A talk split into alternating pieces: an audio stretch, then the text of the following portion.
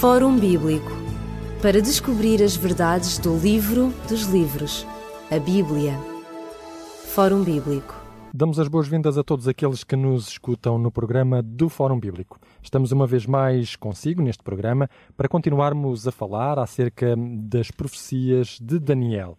Se tem estado atento às nossas emissões e se tem acompanhado o desenrolar dos diálogos que têm sido travados aqui em estúdio à volta deste livro, certamente já estará eh, conhecedor do facto que deixámos na última emissão o capítulo 9. Portanto, completamos o capítulo 9, avançamos neste livro que tem 12 capítulos. Estamos agora no capítulo 10 do livro de Daniel. Comigo em estúdio está o pastor Elidio Carvalho e uma vez mais nós vamos dialogar acerca da importância que este livro tem e acerca também do significado que ele tem nos nossos dias. Ora, estamos aqui, Pastor Elidio Carvalho, neste capítulo 10, e neste capítulo 10 o, o profeta Daniel vai começar por nos dar, eh, digamos, uma, uma perspectiva daquelas que são as festas tradicionais eh, do judaísmo, aquelas que são as festas religiosas eh, de inverno. E em que moldes é que ele nos vai dizer isto? No calendário judaico havia, uh, havia existiam sete festas anuais e elas eram uh, Páscoa, eram portanto os pães ázimos e logo a seguir as primícias. Depois, 50 dias depois, tínhamos uh, a, terceira, a quarta festa, que era a grande solenidade do Pentecostes. E depois as restantes três, que eram a festa das trombetas, e dez dias depois havia trombetas para anunciar que havia uma festa tremendamente importante para o povo judaico, que era o Yom Kippur, portanto, o Dia das Expiações. E uh, alguns dias depois havia uma outra festa que era também importante, que era a Festa das Cabanas, ou seja, que simbolizava a gloriosa vinda de Jesus, onde o povo iria habitar para sempre com, com o seu Deus, com, com o seu Rei. Ora, aqui uh, no capítulo 10, uh, eh, vemos, uh, começa por dizer que estamos, situando no aspecto histórico, na terceira, no terceiro ano do rei persa Ciro. Ora, acontece que estamos dois anos depois, no capítulo 9, fala no primeiro ano de Dario, ou Ciro, e no capítulo 10 fala que estamos no, no ano terceiro. Portanto, dois anos após o, o relato que encontramos na, no capítulo 9. Isto é, situa-nos no ano 300, 300, eh, perdão, 536, 535 antes, antes de, de Jesus. E aqui uh, começa esta, esta, uh, esta, este problema que, que, que, o servo de Deus tem, Daniel, e, e, vemos que realmente ele se encontra uh, bastante, bastante triste. Como diz aqui no verso 2, naqueles dias eu, Daniel, estive triste por, por três uh, semanas completas. Ele vai dizer no verso 3, no final do verso 3, ele precisa uh, e diz que para se cumpram as três semanas de dias. Portanto, para vermos que não há nada de, de, de, profético, ou seja, de simbólico, para não dizermos que um dia como um ano, um ano tem uh, tantos dias, logo tantos anos. Assim, ele diz claramente que uh, cumpram-se as três semanas de dias. Aqui na, na, nossa tradução, na minha pelo menos, não tem a palavra dias, mas no original encontra-se três semanas de, de dias. Ora, portanto, uh, é o próprio texto, como dissemos, ou o contexto imediato, uh, que mostra claramente quando estamos a lidar num contexto meramente uh, histórico, uh, do dia a dia, se quisermos, ou se é de uma, uma forma profética, portanto simbólica. E, e isso acontece várias vezes ao longo, ou aconteceu várias vezes ao longo da, do texto do profeta, do profeta Daniel. E qual é a razão desta tristeza deste, hum, do profeta Daniel? Ora, é, é, exatamente isso que nós íamos dizer. Portanto, é, eu, o profeta Daniel encontra-se triste por alguma coisa, alguma coisa se passa. Ora, não esqueçamos que Daniel continua a ser, apesar de estar uh, em, em catividade, em cativeiro, portanto, em Babilónia, ele deixa, nunca deixou de ser uh, judeu no sentido de amar a sua pátria, preocupado com o que se passava em Jerusalém, porque o templo continuava, portanto, destruído. E era necessário reabilitar, reedificar esse mesmo templo. E isso só podia ser feito sob as ordens de, dos reis uh, do império seguinte, na qual ele estava agora, nos Medo-Persas. É assim?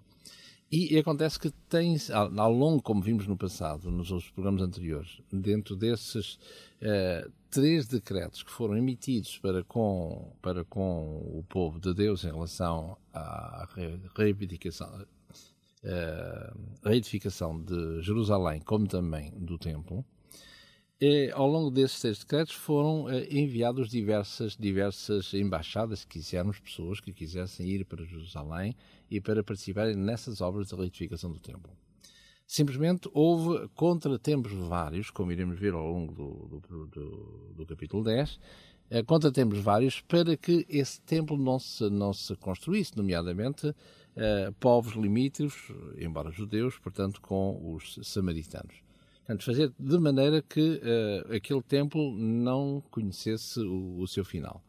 E é nestas notícias de ir e vir que Daniel tem conhecimento das mesmas e expõe esse caso perante o Senhor qual é, o que é que Deus tem para o efeito, será que a sua palavra se cumpre, será que o, o templo finalmente será construído, o que é que se passa então? E, e é ao longo destas festas que, que são descritas aqui, eh, portanto, do verso 2 até ao verso 4, eh, não é? Que lhe aparece, curiosamente, diz aqui no verso 5, uma, uma, uma visão de uma entidade celeste onde eh, ele, ele vê e também a descreve no verso 5, diz que ele levanta os seus olhos e vê um homem vestido de linho. Ora, eh, este homem, eh, pelo, pelo seu aspecto, não é assim que, que, que, que é mencionado, que é descrito no verso 5, os seus lombos cingidos com ouro fino do faz, o seu corpo era como turquesa, o seu rosto parecia um relâmpago, os seus olhos como tochas de fogo, e os seus braços e os seus pés como cor de bronze uh, e a voz e as suas palavras como a voz de uma grande multidão. Portanto, esta personagem que aqui encontramos, ela não é outra por comparação dos textos. Se virmos, por exemplo, no livro do Apocalipse, no capítulo 1, e a partir do verso 13 ao verso 15, por exemplo, vemos que é a descrição precisa de, de Jesus. É? E isto é interessante, não é? Porque normalmente as pessoas pensam que Jesus Cristo aparece apenas no, no Novo Testamento, uh, relatado no Novo Testamento, e na verdade nós temos aqui uma descrição idêntica, como acabou de referir, à de Apocalipse, mas já do Jesus Cristo uh, depois de ter ascendido aos céus. É, porque eh, nós podíamos, a este nível, podíamos fazer até, se permitir um pequeno parênteses, para vermos que no Antigo Testamento não há, obviamente, a menção de, de Jesus tal qual, não é? Não, não existe. Existe é profecias messiânicas, portanto, que apontam para aquele que deveria de vir. Mas se estivermos atentos a alguns textos, vemos claramente que a referência uh, velada no bom sentido do termo, portanto, uh, não de uma forma explícita, mas implícita, de Jesus uh, no Antigo Testamento. Por exemplo, dar um exemplo. quando se fala no, no, no livro do Gênesis, no capítulo 1, Ora, o Gênesis no capítulo 1 tem, uh, que compõe o capítulo 1, é interessante, isto parece quase uma, permita-me uma chinesice, não é assim, uma, uh, um pequeno hobby, mas é, mas é, tem a nível uh, teológico todo, todo hermenêutico até, todo, todo o interesse. Por exemplo, no capítulo 1 do Gênesis, esse capítulo 1 é composto de 31 versículos. Ora, e, e nestes 31 versículos nós encontramos 32 vezes a palavra, que é traduzida em português, a palavra que dá em português, Deus. Deus viu, Deus disse, Deus achou que era bom. Eh, e entre cada vez esta referência de Deus, Deus, Deus, não é assim? Aparece nem mais nem menos do que 32 vezes, o que é o que é espantoso, porque mais tarde Jesus irá dizer: Não usarás o nome de Deus em vão, que faz parte do, do mandamento, como também as vãs repetições. Claro que aqui não se trata de uma vã repetição, porque é o, o Deus, o Deus Criador. Ora, para dizer o quê? Que neste capítulo 1 vemos que a entidade criadora aparece grafada como Elohim, como, traduzido em português, como Deus. Portanto, não sabemos, né, nestas entidades que compõem a divindade, não sabemos de qual delas está presente na. Estão todas, é um facto, mas de onde sai a ordem? Quem é esta, esta palavra criadora é, é dita por quem? Ora, e à luz dos Evangelhos, não é assim? nomeadamente do Evangelho de João, no capítulo 1 e do verso 1 ao verso 3, vemos claramente que a entidade criadora das pessoas que compõem esta entidade celeste, plural, portanto, é o próprio Jesus. Como mais tarde também o próprio uh, Paulo, não é assim? Uh, na sua carta aos Colossenses, capítulo 1, verso 15 ao verso 16 e 17, ele vai dizer que, que é Jesus, não é assim? Portanto, sem o, antigo, o Novo Testamento, não sabemos quem é que é o, o elemento criador. Mas o facto é que com o Novo Testamento sabemos claramente quem corresponde aqui. Ora, Uh, aqui é, é, a mesma coisa. Ao falarmos do, deste, desta entidade, não é? Vemos que há este, este, este homem, verso 5, capítulo 10, portanto, Daniel, verso 5, este homem vestido linho, quem é? Ora, se nós lermos, uh, por exemplo, aqui uh, no, no, no, livro do Levítico, no capítulo 16, que fala numa que mostra claramente numa, no início de uma festa tudo aquilo que devia ser feito nessa festa, que é o dia das expiações. Aqui no, no Levítico, no capítulo 16, por exemplo, nós vemos uh, esta a maneira como o sumo sacerdote se deveria vestir para aquela ocasião. Ora, uh, o sumo sacerdote, o sacerdote tinha diversos, tinha vários trajes, assim, uh, e, uh, e este era um traje diferente. Vemos aqui no capítulo 16 do livro de, de, de Levítico, no verso 4. Vestirá ele uma túnica santa de linho, terá ceroulas de linho sobre a sua carne, cingir-se-á com cinto de linho, cobrirá uma mita de linho, e os seus vestidos são, são vestidos santos a ver? Portanto, o que é que nós vemos aqui? Vemos que para esta cerimónia que se aproximava, que era o dia das expiações, uh, as vestes talares do sacerdote era unicamente de linho dos pés à cabeça.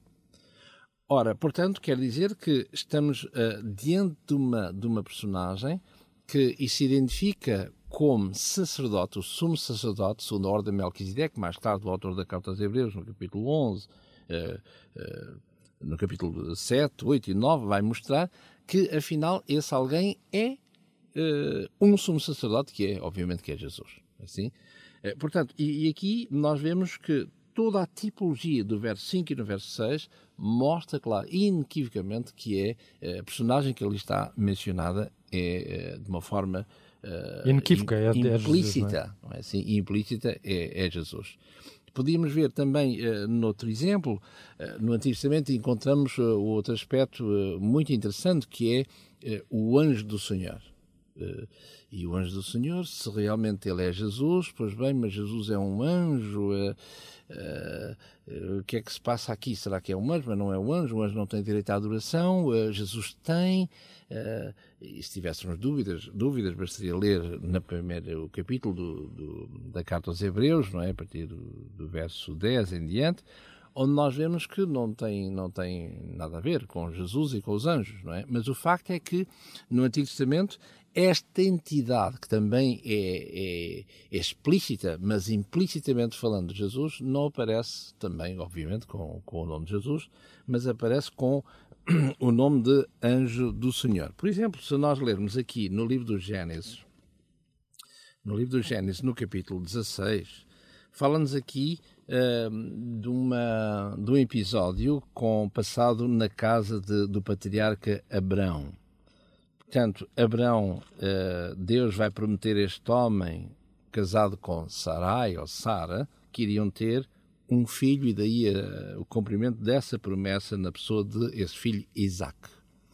Só que a promessa demorava a cumprir, a acontecer, na linguagem humana, no calendário humano, e então aqui uh, no livro do Gênesis, no capítulo 16, diz assim: esta Sara vai expulsar a sua serva Agar, ela foge, portanto, é expulsa para o deserto, E, e, é ali que o Deus irá, uh, em termos humanos, encontrá-la. E diz aqui no verso 7, portanto, Gênesis 16, no verso 7, e o anjo do Senhor achou junto a uma fonte de água no deserto, junto à fonte do caminho de Sur.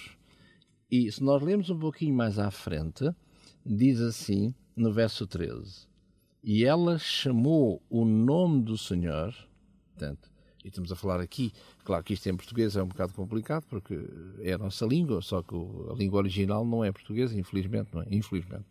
Portanto, diz aqui, eh, e ela chamou o nome de Jeová, embora cada vez que dizemos este nome, Yahvé ou Jeová, também estamos a, a, a, dizer mal, porque este nome é simplesmente impronunciável. Não, é? não sabe como é que se. Eh, para ser mais fácil, eh, pois bem, dir-se-á adjudicar-se-á, digamos, este nome como sendo Adonai, o Deus de uma forma, de uma forma geral. E as vogais de Adonai, então, preenchem estes, este tetragrama, não é? Que encontramos aqui, que é traduzido por Senhor, que se dará na linguagem comum de Yahvé. Bom, então, diz aqui, chamou o nome de Yahvé, do Senhor, que com ele falava, tu és o Deus da vista, tu és El, El Roy. Portanto, El, Deus, o Deus da vista. Por isso, verso 14, por isso chama uh, aquele lugar, portanto, o poço da, do Deus que vê. Ora, o que, o que é interessante é que diz aqui, chamou o nome do Senhor. Ora, o, a primeiro, o aparecimento, o primeiro contacto que ele tem, que esta mulher tem com a divindade, ou com esta entidade divina, portanto, é o anjo do Senhor.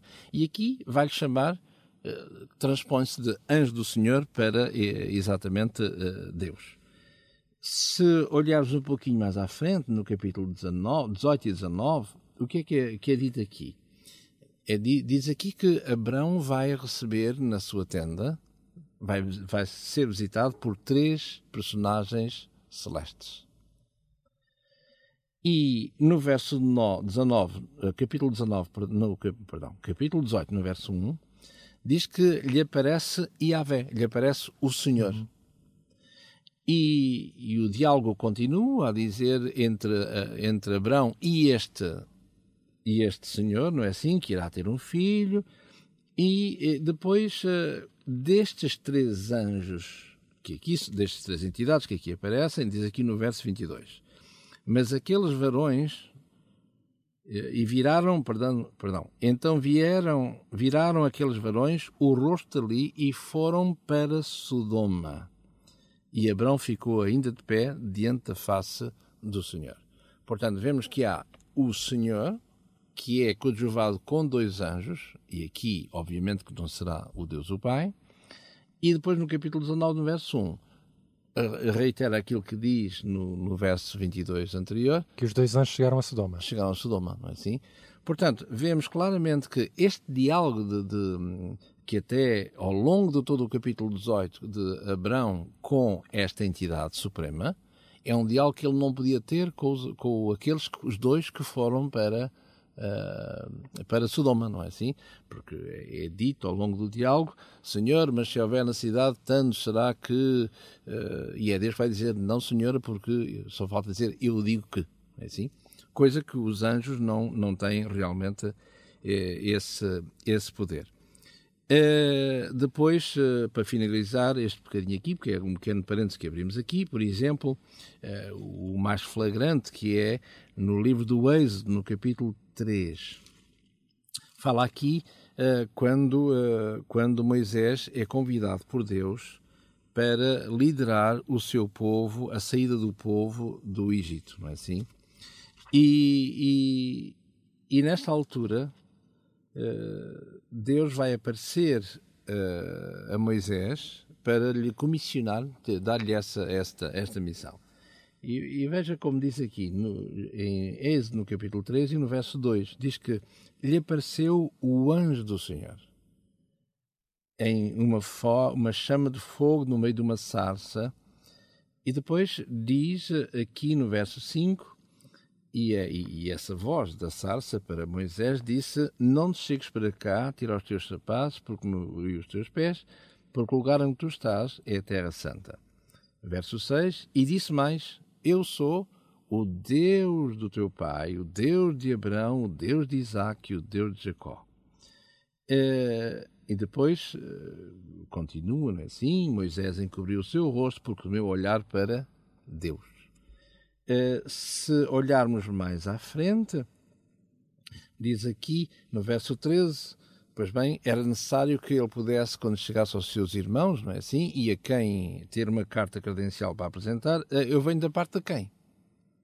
E ele diz aqui no verso 14, o célebre verso 14, e disse Deus a Moisés: Eu sou o que sou, e este é que me envia, uh, me envia a vós. Portanto, eh, se